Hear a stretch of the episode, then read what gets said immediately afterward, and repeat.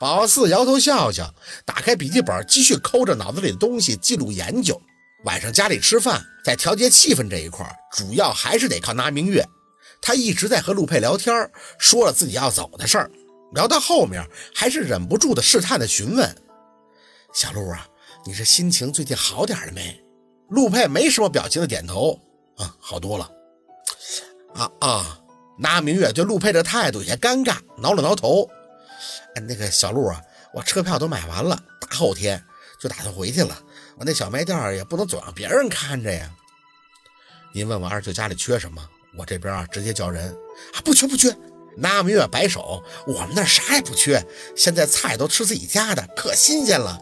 哎，那个，那个，我就想说呢，小陆啊，我这个人啊憋不住事儿，我也看出来你心情不好了，也是一直自己憋着。但是有话吧，你得唠。你不说呢？这女人呢，总爱多合计。我们家宝四懂事儿，他不乐意给你添麻烦，让你觉得有压力啥的。但你不能总晾着。啊，是呃，不是？看了宝四一眼，那明月调节了一下语气。那你们俩现在呢，互相都有点较劲儿的意思。我感觉吧，你们俩缺少沟通。我家宝四以前多活泼呀，那你放眼整个白山村看看，谁有我们家宝四灵性？现在你再看。跟个木头似的，陆啊，你年纪大，你得多照顾照顾，不然我和他二舅不放心呀。那明月一说，自己的情绪就有点激动，擦了一下眼泪。唉，这孩子呀，心气儿高，命还苦，就是懂事儿。你说说，啥事儿都合计着为别人考虑。他二舅再疼的，那离得也远，现在就剩你了，你身边就你这么一个人了，可别再……你放心吧，舅妈。陆佩起身给那明月递过纸巾，我这辈子一定会对宝四好的。那明月重重的点头，接过纸巾就抹了一下自己的眼泪，用力的抱了抱坐在他身边的宝四。哎，那我就放心了。宝四，你也得好好和小陆相处，有话就说啊，跟你小时候似的，别憋着啊。宝四低低的嗯了一声，拍了拍那明月横在他胸口的小臂，嗯。我知道，你放心吧。感觉到陆佩的眼神在他脸上，宝四能做的就是牵着嘴角轻笑，没有看他。晚上回到了卧室，宝四一看陆佩进来，就把密码盒子塞到了一旁，翻身躺下，感觉到了陆佩的呼吸扫过他后面的脖颈。四宝，我最近项目比较多，有点忙，别生我气啊。宝四明白，他玩命的工作也是想迅速的忘掉某些事儿。只是一看到他就会想起来，所以这个错既不在他，也不在宝四，只是错在过去。那明月不懂陆佩经历过什么，也会觉得他们相处有些别扭。其实不是别扭，宝四在用给他空间的方式让他轻松，感觉他掌心的灼热。宝四隔着睡衣抓住了他的手，有些紧张地说道：“我有点累了，真累。”嗯，他沉着气叹了一声。没再执着，帮忙整理一下被子。那你先睡吧，我去书房看会儿文件。好，扫兴吗？宝四不知道，不过不想却是真的。听到关门声，宝四欠了一下身子，又拿出那个盒子，手上继续的推着滚轮。这已经是个习惯了，不知道什么时候形成的习惯。明知道有些密码已经试过数次了，还是会一次次的去推。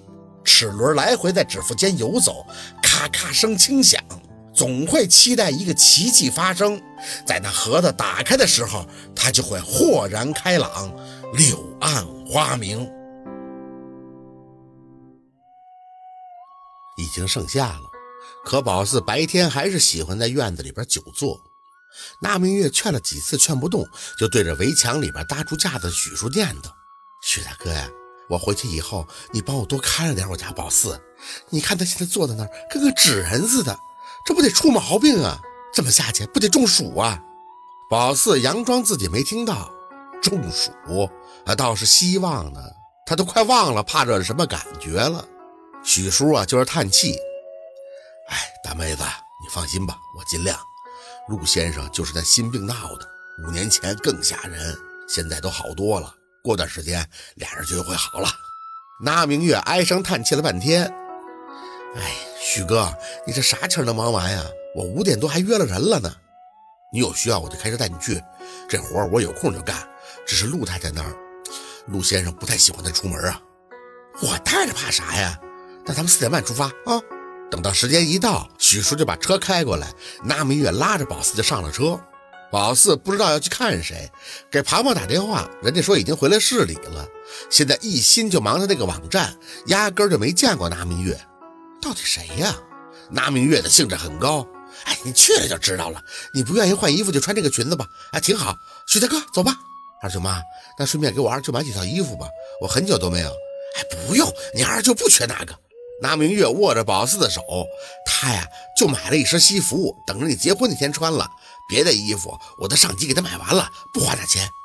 宝四笑了笑，没再多说。许叔把车子开到顺口一个大型商场，那明月扯着宝四的手下车，一边走一边热聊。进了商场以后，直接就去了一家西餐店。宝四还挺纳闷呢，二舅妈，你来这几趟了？这么熟啊？那明月笑呵呵地看着宝四。嗨，没事我就乐意逛。一会儿带你去地下一层，有惊喜。惊喜？那明月在那捂着嘴笑。进去以后人不多，他扯着宝四的手一路向里，不多时就眼前一亮的抬起了胳膊。哎，在这儿呢。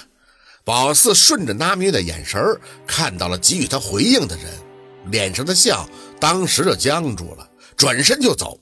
那明月却用力的扯住宝四的手。怎么了，宝四？韩林呀，我干儿子吗？二舅妈，我不想见他。那明月皱眉，昨天我钱包被偷了，我这一嗓子就是韩林出来帮我把小偷按住的。他在这片区做警察，帮了我大忙了，这多有缘分呀！宝四啊，小林子是我看着长大的，他自己也说，当初怕你在小路那吃亏，做了点错事，那是一时糊涂，还说要和你承认错误的。咋说小林子也帮过我，你现在都和小路定了，咱有啥矛盾就唠开了呗，都是一个村的，那小孩挺好的。宝四被那明月劝着拽到了卡座上坐好。韩林呢，穿着身白色的 T 恤，黑了点，瘦了些，不过脸上没有被陆佩打的留下什么疤痕，精神头还算不错。看着宝四的，眼还满是内疚。宝四，对不起，我知道你肯定不想见我，我也没想到昨天会看到干妈。那明月在旁边笑笑，嘿，昨天的事儿啊就要谢谢你呢。哎呀，现在我家宝四都定了，我就是合计啊，咱别有啥仇啊冤的，所以啊，就给宝四带出来了。在我心里呢，还是谢谢您，帮我家不少忙呢。韩林点了一下头，有些感慨的样子。干妈，我做了太多的错事了。你不生我气就好。想吃点什么？咱们点餐吧。宝四直接摇头，我不吃了，不饿。关于他为什么调到顺口这边当民警，也不想问。韩林有些尴尬，陪你舅妈吃点吧。干妈还说她没吃过西餐呢，所以我才特意找的地方。好，今天的故事就到这里，感谢您的收听。喜欢听白，好故事更加精彩。